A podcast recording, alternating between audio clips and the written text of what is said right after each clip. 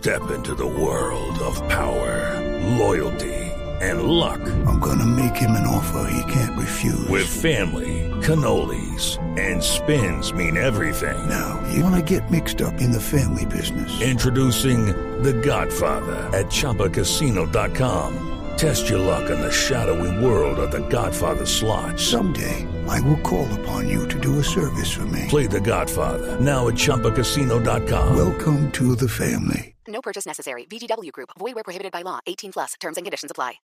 Así que, bueno, Ricardo, alrededor de todo esto, que unos sí son, que otros no son, bueno, pues como quiera que también se crían en casas distintas y tienen temperamentos distintos y tienen formación distinta y muchas cosas. Pero, ¿qué pasa desde su punto de vista con los millennials? ¿Qué, ¿Cómo es un millennial des- desde la sociología? Bueno, des- desde la sociología hay un elemento muy importante y es que es una generación que está vinculada a un escenario de ruptura social absolutamente fuerte. Tienen, incorporan nuevos valores en cada uno de los escenarios sociales, en el trabajo, en su concepción de familia, en su concepción del manejo de la tecnología, en cada uno, digamos, de esos procesos generales que, que se dan. Y esas características hacen que entren muchas veces en choque, en confrontación, frente a otras generaciones que crecieron con valores distintos. Podemos, perdón, hacer un paréntesis para hablar de las anteriores generaciones para que nos entiendan los oyentes. Es los baby boomers. ¿Qué es esa vaina de millennials? Sí, los baby boomers, que es una segmentación, está entre mil, nacidos entre 1946 y 1965. La época después de la Segunda Guerra Mundial. Por eso se llaman baby llama boomers, baby pues la boomers. bomba. Después viene la generación X, que es desde 1965 nacidos hasta 1981 y alrededores, que ahí está don Diego Senior. Después vienen los famosos millennials, de los que estamos hablando, que es de 1982 al 94, 95, 97, o sea, no es tan exacto.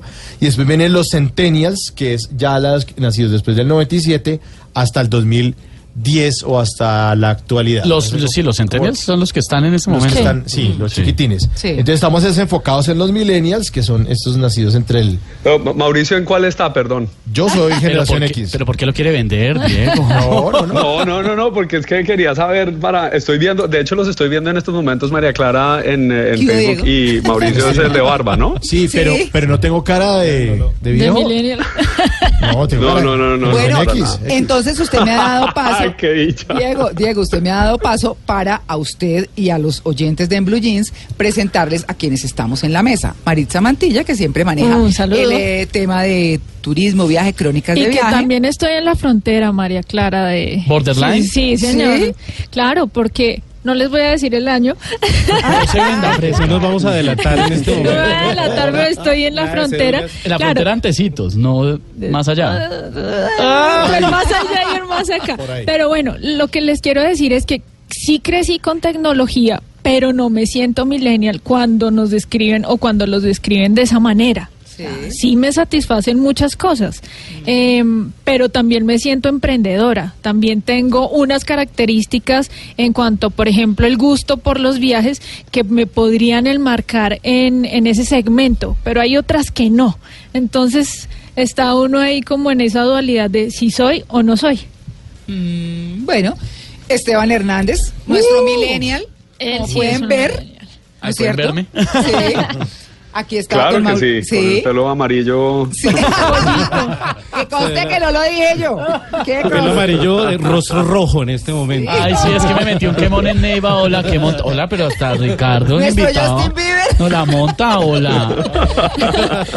Bueno, eso está diciendo Freddy. Muy bien, Mauricio Quintero, que es efectivamente nuestro hombre de barba acá. Generación X. Sí, señor. Y, Rafa, y Ricardo Forero, que es nuestro invitado de hoy, sociólogo. Bueno, retomando entonces y Tenemos presentada la mesa, por supuesto, y esta soy yo. Ricardo, los millennials. eh, después de esta descripción tan importante que ha hecho y esta puntualización que ha hecho eh, Mauricio frente a las diferentes generaciones, pues ¿qué pasa hoy entonces con los millennials? Entonces, debido, digamos, a esta coyuntura que han venido sufriendo, pues obviamente tienen una hiperconectividad, tienen una relación constante con los medios eh, electrónicos a un nivel bastante fuerte, dedican gran parte de su proceso en torno a cada uno de esos escenarios. También, digamos, son una generación impaciente justamente por el uso de la tecnología. Tienen todo es más rápido. todo es más rápido. Claro. Oigan, Inmediato. En cero punto, en, en menos de un segundo podemos tener información en Google. Imagínate, esa es una dimensión que es un corte generacional. Claro. frente al baby boomer, Claro. frente a la Sí. generación X, frente a, A, lo- cada uno de esos. a los X nos tocaba ir a la biblioteca. A Sí, nosotros nos tocaba ir a la Alexander. Ta, ta, ta, Exacto. con el El libro del saber y, Claro, y, y, buscar en el fichero. El Entonces, tesoro de la Claro, juventud. El tesoro de la juventud. Buscar y Sí. pase libros tan, tan, tan, Los tan, tan. mismos profesores, tanto de colegio como de universidad, eh, eh, meten a los estudiantes en esa presión del tiempo. El trabajo tiene que ser enviado el sábado antes de la medianoche. Sí, señor. Y usted termina en una esclavitud Claro, pero tremenda. hace como 15 días. No, claro, pero lo que me refiero es que los tiempos han cambiado. O sea, el trabajo debería entregarse el lunes, que Sí, es el día de estudio. No, el sábado a la medianoche o el domingo antes de las 12 tiene que ser, no sé qué. Claro, porque el- la valoración social del tiempo cada vez es más rápida. ¿no? Sí. Todo lo queremos instantáneo. Sí. Instantáneo. Entras a Amazon, pides cualquier cosa alrededor del mundo. yo y le ya voy a 24 decir- horas está en tu casa. No, yo le voy a decir la diferencia más práctica. Eh, mi hijo está terminando arquitectura y entonces él coge, eh, coge- aprendió autodidacta esos programas dificilísimos que yo los veo y digo, Los de qué diseño. angustia, los de diseño. Sí. Claro, pero, pero esos que hacen planos y Sí. cosas y bueno. ¿Todavía se maneja de AutoCAD o no? AutoCAD. So- AutoCAD. AutoCAD y como tres más que nombra, no me pregunte. Bueno, eso, pero él solo, solo, solo, solo y los maneja. Yo peleaba con el computador cuando me cambié a Mac. Yo también. claro. Yo también, Entonces, sí. pero esto como así, Sí. y entonces uno obviamente llama al hijo tecnológico. Mira, ayúdame porque aquí no encuentro aquí en este computador cómo es la tecla tal. Eh, a ver, ya, pero enséñame.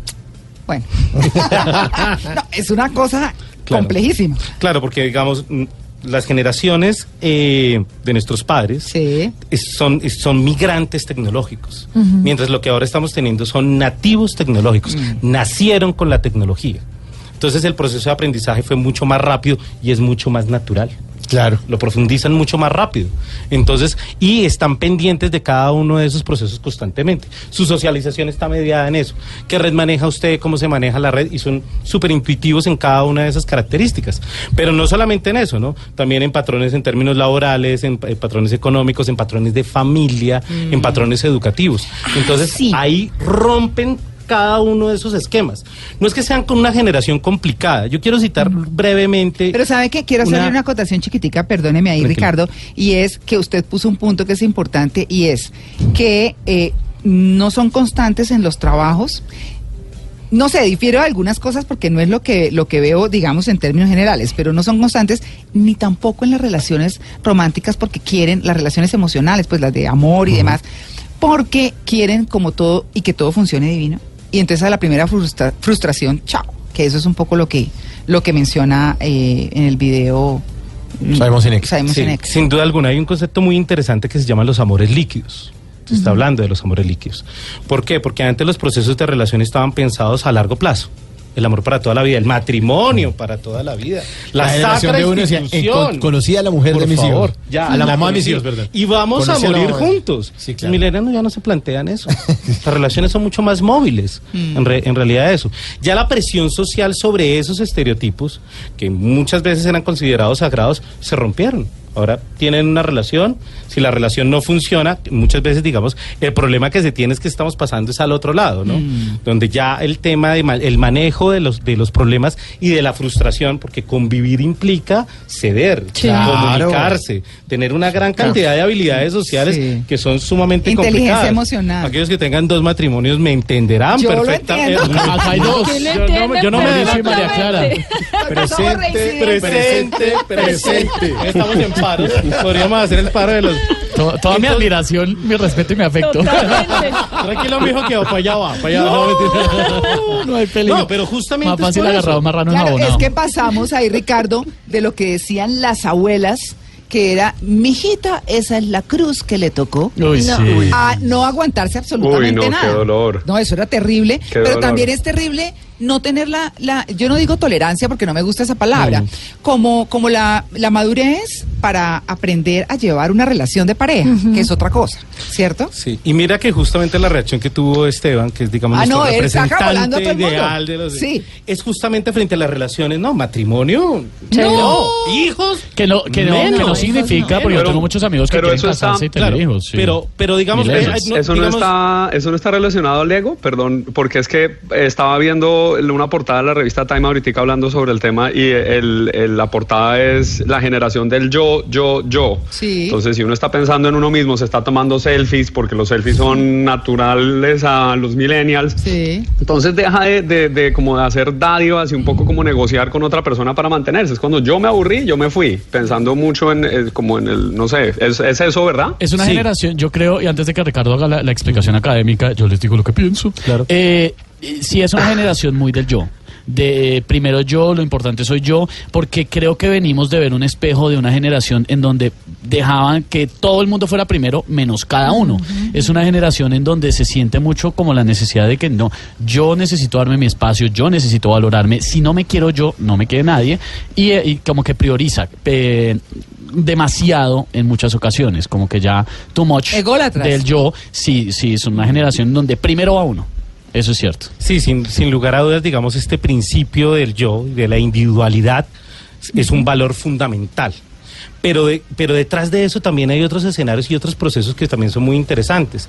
La fragilidad económica, la fragilidad en el mundo del trabajo, hace que pensar en proyectos a largo plazo, casa, familia, hijos, sea se replantea constantemente. Bueno, pero yo cómo voy a tener un hijo si lo que estoy ganando no me alcanza ni siquiera para mí. Claro. Ahí hay, digamos, toda una atención justamente en torno a esos principios que para anteriores generaciones eran primordiales, o sea, ordenaban su vida en relación a eso. Hay que tener una casa, hay que tener el hijo, hay Casa, que tener el perro y el trabajo para toda la vida que me va a Sí. Ese Todo el modelo. proyecto. Entonces, cuando, ust- cuando uno habla con los millennials, dice, pero es que el tema es, yo puedo sentirme comprometido, pero tener hijos, la inestabilidad política, la inestabilidad, el tema de las incertidumbres para esta generación es el lema central que, que, que- que constituye. Y digamos, de lo que habla y de lo que habla Simon Sinek es eh, precisamente de cómo los eh, millennials son muy cortoplacistas. Entonces, ¿qué pasa? Él, él decía que se había encontrado con un millennial, se había sentado a hablar con él y le decía, eh, bueno, ¿y cómo estás? ¿Cómo te sientes en tu trabajo? No, pues eh, es que no sé, no, no- no, siento que como que no estoy aportando. Pe- ¿Perdón? No, sí, yo creo que me voy a ir, pero ¿cómo así? ¿Por qué? No, pero si lleva nueve meses acá, u ocho meses, y realmente los proyectos y las carreras y las cosas se toman su tiempo. Y es una de las cosas contra la- las que se están estrellando. Eh, No todos, yo, y yo insisto un poco que en general- generalizar algunas cosas, porque, por ejemplo, no me he encontrado al primer millennial perezoso, de verdad. Son Son todos como pilosos. Activos. Sí, claro, pero bueno, no Con sé. mucha él- energía. Él, Él tiene dice su que son estudio. perezosos, pero- Sí, mm, de pronto para alguna cosa que no explica, pero, pero la verdad es que eh, él se encuentra con que quieren todo como de inmediato y lo relaciona con el tema tecnológico. Mm. Hacen un clic, compran en, compran en Amazon Sí. y al otro día tienen la compra. Me hizo recordar, María Clara, una escena de House of Cards, quienes la han visto y quienes no, pues es esta serie estadounidense en la que, eh, se, que se ve por Netflix y por, también por Paramount, si no estoy mal, en la que se narran cosas que tienen que ver con la política en Estados Unidos. Hay un personaje que es una periodista muy joven, en, eh, no les voy a hacer spoiler, no me voy a tirar la serie, tranquilos. Hay una periodista que es muy joven, debe tener unos 26 años más o menos, trabaja en un gran medio muy importante, en un periódico, y de ahí se va a trabajar a un portal eh, político de internet. Está un día tomándose un trago en un bar con su jefa, que también es una mujer joven, debe tener unos 35 años más o menos. Y eh, la jefa le cuenta que su plan es en rápidamente unos dos años hacer crecer el portal, venderlo y hacer otra cosa. Y entonces la muchacha de 26, la muchacha, la pelada pues, le dice, eh, pero ¿cómo así? ¿En dos años? O sea que en dos años no voy a tener trabajo. Y la mira la de 35 a la de 26 y le dice, ¿y es que tú en dos años quieres estar en el mismo trabajo? Es un poco lo que pasa ah, eh, hoy en, en todo el planeta con los millennials. Como que no hay un, unas correas que amarren a, a- a la vida laboral o a un trabajo específico, en parte por el mal, porque el pago no es siempre bueno. Sí, justamente. A la niña la matan en la serie. Me le voy a tirar, le voy a hacer spoiler. A la niña la matan. No la matan en Bogotá porque la matan en un metro. No, entonces no, pero no, se la tiren. No, ay, no, hay gente que se le está viendo la primera Esta temporada. sí. Pero son varias. sí Eso que- pasó hace rato. Ya viene la Bruce nueva. Willis está muerto en el sexto sentido.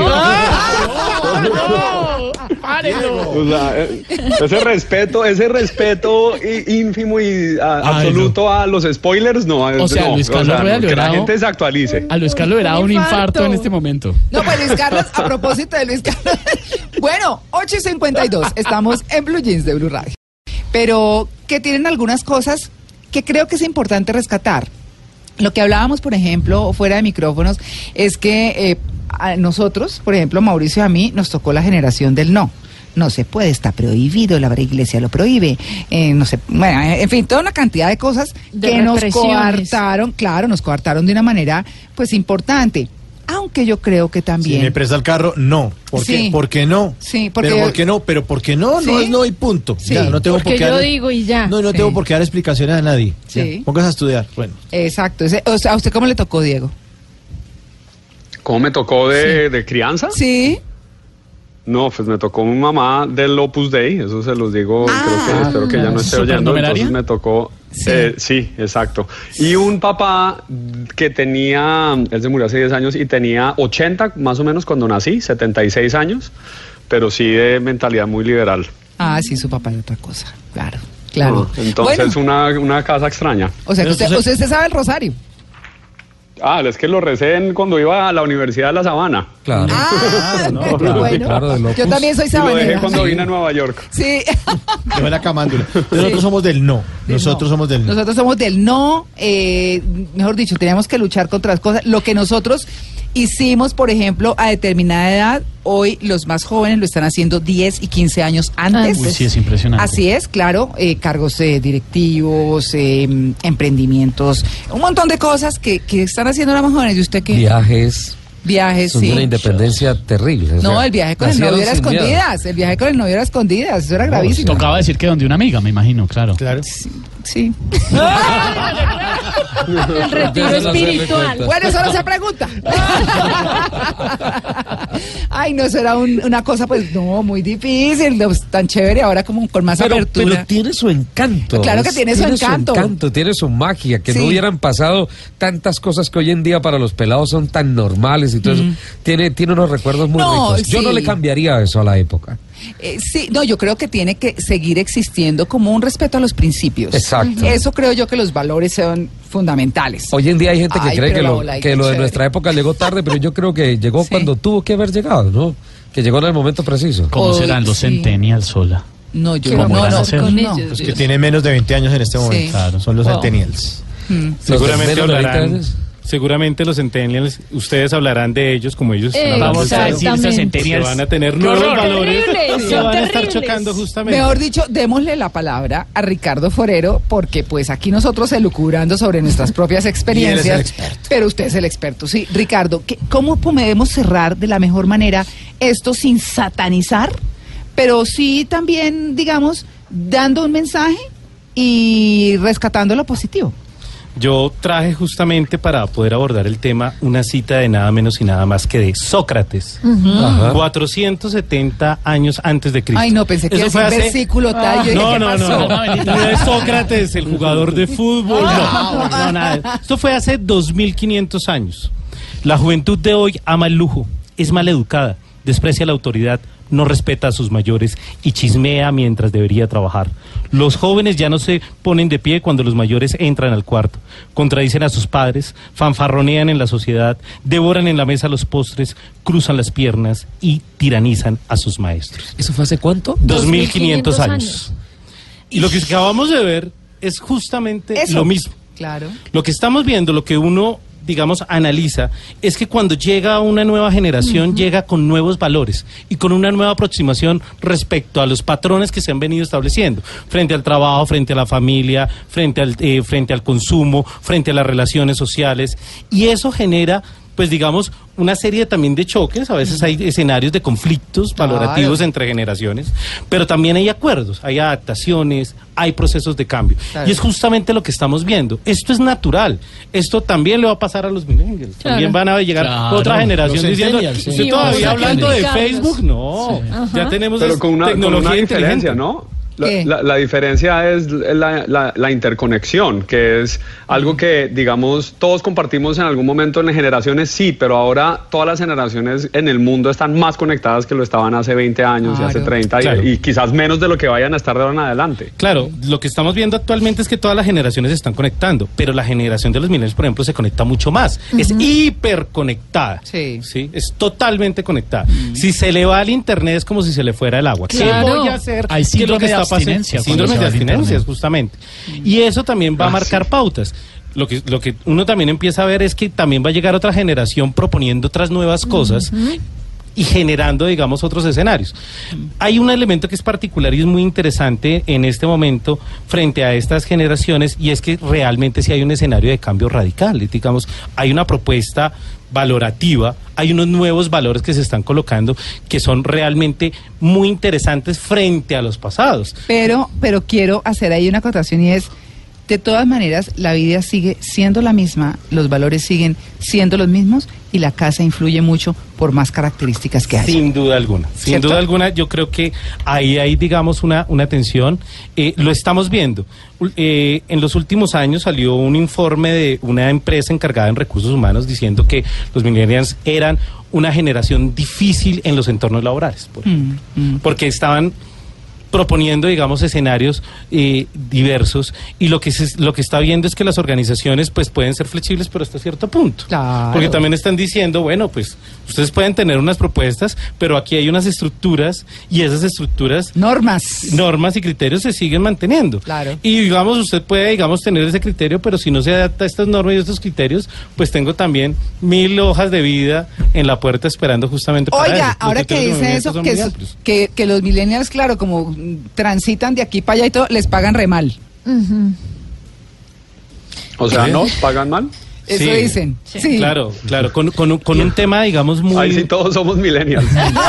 Somos la generación... Estoy de acuerdo. Somos la generación OPS. Somos la generación OPS, pero con una característica que ¿Generación sí qué? es muy ¿OPS? OPS, ¿Cuál es orden eso? de prestación de servicios. Ah, pensé que... Ah, pero está y bien. también, Yo también creo, puede que, ser. yo creo que eso está asociado un poquito con el tema de la inconsistencia de los milenios. Ellos cambian hoy, mañana, pasado mañana, mientras que la solidez de un sueldo más o menos se da con el paso del tiempo de acuerdo a los lineamientos Oiga, yo voy a cometer una infidencia.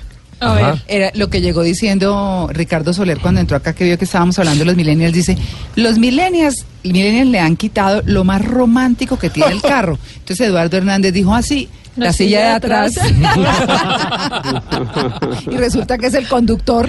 Yo no, Porque yo no este- dije lo más pasional, como para pensar en la silla de atrás. Ah, yo no sé. Dije lo más romántico. Lo claro, romántico es, que- adelante, lo otro atrás. eh, claro, ¿no? lo de sí, es porque es que, claro, es que lo de adelante es echar el cuento y el poema y la No, vaina. entonces- innuendos aquí. Ah, confundidísimo, me tiene, no sé qué están hablando. No Bueno, vamos a redondear porque nos vamos, tenemos un remoto y por supuesto tenemos que cumplirlo. Ricardo, lo invitamos otro día, Pero por supuesto, yo me siento en casa. ¿cierto? Ah, Ah, qué bien. bienvenido, Nos eso está muy bien. Tenía que llamarse. Ricardo. Además me gusta porque se mete en el mood del programa y entonces empieza, integrado. echa chistes, hace... Perfecto. Perfecto. Muy bien, Ricardo, Cuenta gracias. conmigo. No, un placer. Bueno.